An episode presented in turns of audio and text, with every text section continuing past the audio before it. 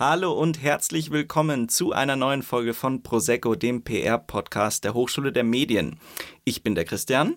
Und ich bin die Nina. Schön, dass ihr auch diese Woche wieder bei uns eingeschaltet habt. Heute haben wir einen ganz besonderen, einen ganz besonders interessanten Gast bei uns.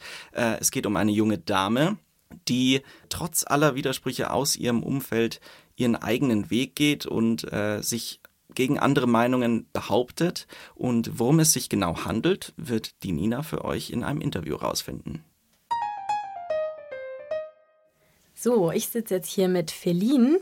Sie ist 23 Jahre alt, studiert Kunsttherapie und du hast vor drei Jahren oder gut drei Jahren dich dazu entschieden, mit Kraftsport anzufangen und Bodybuilding zu betreiben. Du trainierst sechsmal die Woche Kraft und siebenmal machst du die Woche Cardio-Training und das auch zum Teil vor der Uni oder der Arbeit. Du trackst dein Essen und dein Ziel ist es, eine erfolgreiche Bühnenathletin zu werden. Und dieses Frühjahr oder das nächste Frühjahr ähm, wirst du das erste Mal auf der Bühne stehen in der Bikini-Klasse. Stimmt das alles? Ja, das ist richtig. Fangen wir einfach mal an mit der, glaube ich, normalsten Frage, die du wahrscheinlich auch relativ oft hörst. Warum hast du dich dazu entschieden, mit Bodybuilding zu beginnen? Also bei mir war das so, dass ich ähm, 2015 mein Abi gemacht habe und in der Zeit naja, mich nicht wirklich viel bewegt habe und äh, ziemlich äh, gut und gerne gegessen habe und dann so ein paar Kilochen zugenommen habe und mich auch ziemlich ungewohl gefühlt habe in meiner Haut. Und ähm, ja, dann äh, gab es so die ein oder andere spitze Bemerkung und dann dachte ich so, komm, ähm, das war dann so Ende des Jahres, Januar meldest du dich mal im Fitness an. Und ähm, ich bin so jemand, wenn ich was mache, dann mache ich es richtig. Und dann dachte ich so, ja, wenn ich jetzt schon angemeldet bin, dann gehe ich auch regelmäßig und so äh, wurde es dann zu einer Riesenleidenschaft, ja.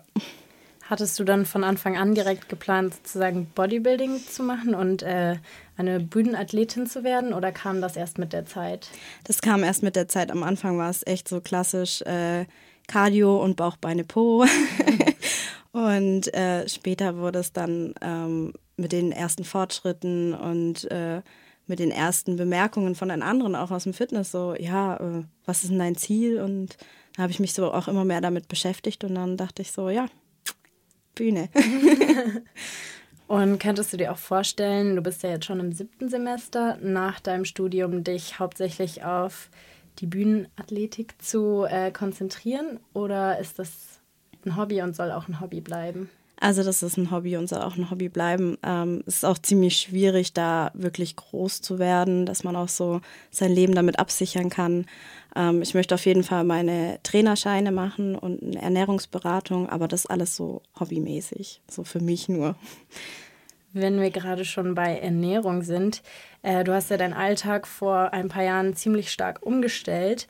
Fühlst du dich da auch manchmal eingeschränkt, jetzt gerade auch bezogen auf das Essen? Ähm, wenn du irgendwie mit deiner Familie essen gehst oder mit Freunden an Weihnachten, dass du da irgendwie dich einschränken musst? Also klar, es ist eine Einschränkung, aber ich äh, entscheide mich ja freiwillig dazu. Das Ding ist natürlich, ähm, die Familie ist da schon so, oh, jetzt ess doch was, Kind. Und vor allem Omi immer so, komm, ich habe doch das und das gemacht. Und ähm, da immer Nein zu sagen, ist dann zwar schwer, weil man ja den Leuten irgendwie, ich meine, essen gehen und, und so, das ist ja in unserer Gesellschaft so irgendwie so ein Miteinander.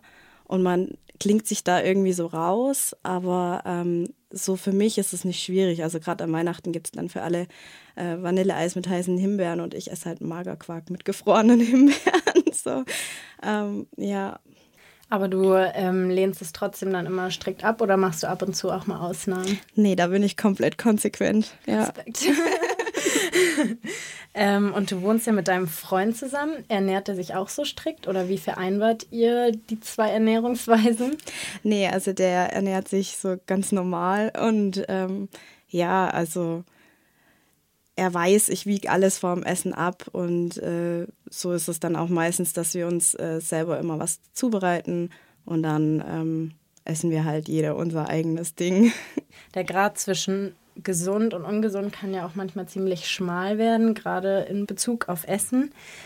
Ähm, bist du da jemals an einen Punkt gekommen, wo du dachtest, okay, jetzt muss ich mal einen Schritt zurückgehen, ich muss mal ein bisschen runterfahren, weil sonst wird es irgendwie gefährlich?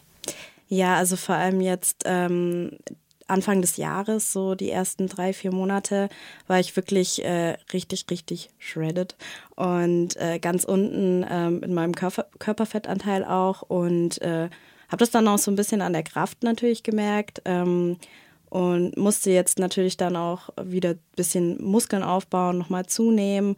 Und da war so dieser Punkt, wo ich die ersten Kilo wieder zunehmen musste ähm, oder ja, zugenommen habe, war es dann schon mit den Gedanken ziemlich schwierig teilweise auch. Und da dachte ich auch so, uh, ja, gefährlich eigentlich so, was man sich da so manchmal für Gedanken macht. Da fühlt man sich äh, mit kaum Gramm Fett einfach fett, ja. Und als du dich dann entschieden hast, jetzt wieder ein bisschen mehr zu essen oder mehr Masse wieder zuzunehmen, ist dir das sehr schwer gefallen? Ja, auf jeden Fall. Also das ähm, war Gott sei Dank auch zeitgleich, dass ich ähm, angefangen habe, mit meiner Trainerin zu arbeiten.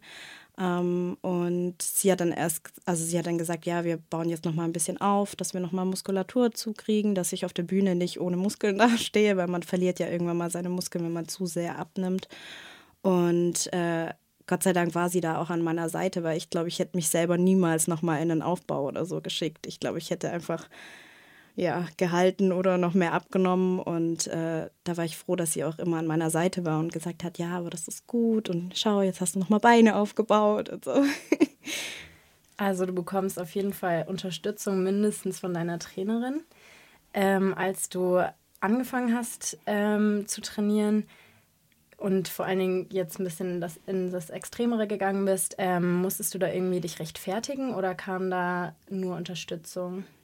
Nee, also es war schon so ein Unverständnis. Es war immer mit so einem Satz, ja, jetzt ist aber auch gut oder bis hierhin ist doch noch schön, aber mehr nicht. Und äh, ich habe mich dann immer so unverstanden gefühlt, weil ich ja einfach mehr möchte und es ja mein Körper ist. Und da war dann schon oft äh, so im Privatleben, so mit manchen Freunden auch so die Diskussion, ja, aber du gehst ja nie mit uns essen und jetzt komm, reicht ja auch. Und äh, ja, aber im Großen und Ganzen habe ich schon von vielen auch Respekt zugesprochen bekommen. Aber natürlich, klar, ähm, ist es so ein, so ein Thema für viele, die es einfach, also die fern davon sind, dass sie es gar nicht verstehen, warum man denn immer noch mehr will und noch mehr. Und dann hieß es immer, ja, jetzt, stopp. Wie haben deine Eltern darauf reagiert? Also am Anfang äh, fanden sie es top, dass ich äh, Sport gemacht habe und so, aber ich also so, wo es dann so mit der Ernährung immer strenger wurde, ähm, da war dann auch schon so, ach Kind, jetzt nicht, dass, dir, dass du dich da noch in irgendwas reinstützt, wie du ja auch gerade schon gefragt hast, ob es da mal so gefährliche Punkte gibt. Und da ist natürlich die Sorge bei den Eltern groß. Also ich habe das Glück, dass meine Eltern mich eigentlich immer unterstützen, aber da ist dann, glaube ich, denen schon lieber, wenn ich eher normal essen würde und nicht ganz so extrem und jetzt auch nicht unbedingt Bühne. Hm. Ja, da ist das Verständnis nicht ganz so groß, einfach für dieses ganze Spektakel, warum das Ganze sein muss. Und wie erklärst du denen das dann oder rechtfertigst du dich irgendwie? Ja, also ich versuche es immer zu erklären, dass es halt äh, eine Leidenschaft ist, die ich jetzt machen möchte und äh, mich an mein Limit bringen möchte und an meine Grenzen und dass ich ja trotzdem immer auf mich aufpasse. also ich versuche da immer die Gemüter so ein bisschen runterzubringen. Wirst du auch von Unbekannten oder Fremden irgendwie mal angesprochen, vielleicht gerade irgendwie am Strand, wenn man wirklich sieht, dass du sehr muskulös bist? Ähm, kommen da irgendwie komische Blicke oder Kommentare? Ja, schon. Also auch manchmal im Fitnessstudio, wo dann so, ähm, ja, die Mädels so lästern überein und du kriegst es ja trotzdem mit. Ich meine, ja, ich sehe es und ich höre es. Und äh, manche kommen auch her und äh, meinen dann so, ja, schon breit, breiter als die manche, manche Kerle hier, wo ich so denke, nee, einfach nein, aber okay. ähm, ja, da kriegt man schon halt manchmal Blicke, gerade wenn es jetzt irgendwie ein Crop Top ist und man die Bauchmuskeln oder so sieht. Und dann ist es schon so, hm, okay, übertreib und hier und da. Ja. Wie reagierst du dann darauf, wenn du auch mitbekommst, dass wirklich über dich gelästert wird und du das sogar hörst? Ähm, sagst du dann irgendwas oder ignorierst du es einfach? kommt auf die Situation an. Also ähm, wenn ich jetzt äh, total, im, also wenn es jetzt echt im Training ist und ich total im Fokus bin, dann versuche ich es echt zu ignorieren. Oder ähm, ich habe es auch schon mal angesprochen, bin hingegangen und habe gesagt, so, ja, ich habe jetzt schon mitgekriegt, dass ihr gerade über mich redet. Und dann war es aber auch gleich so, ja, ja, nein, wir haben ja nur festgestellt, dass du ja äh, ziemliche krasse Disziplin hast. Und ich versuche es halt immer so ein bisschen anzusprechen, weil ich denke mir, ja, jeder, der, jeder wie er mag, so. Also jedem das seine. Und äh, warum sollte man über irg irgendjemanden lästern? Und warum jetzt über eine Frau, die Kraftsport macht? Das verstehe ich nicht. Ja. Also du kannst auf jeden Fall Haltung zeigen. Definitiv, ja. Du bist ja auf jeden Fall körperlich stärker geworden in den letzten Jahren. Ähm, denkst du auch, dass du in den letzten Jahren auch mental stärker geworden bist oder eine stärkere äh, Personality jetzt hast? Ja, also ich glaube, da zeigt sich vor allem auch diese Thematik mit der Haltung, ähm, weil das ganze Mindset und die, die ganze Einstellung, ähm, auf sich selbst zu vertrauen auch und äh, auch ein wachsendes Selbstvertrauen zu bekommen durch das Training tatsächlich, ähm, da zeigt sich das Ganze und ähm, man entwickelt eine innere Stärke, weil man denkt, ich habe das geschafft und es ist zwar eigentlich nur stumpfes äh, Gewichte heben, aber irgendwo ist es auch so eine, eine Therapie, wo man dann einfach innerlich auch Kraft sammeln kann. Ja.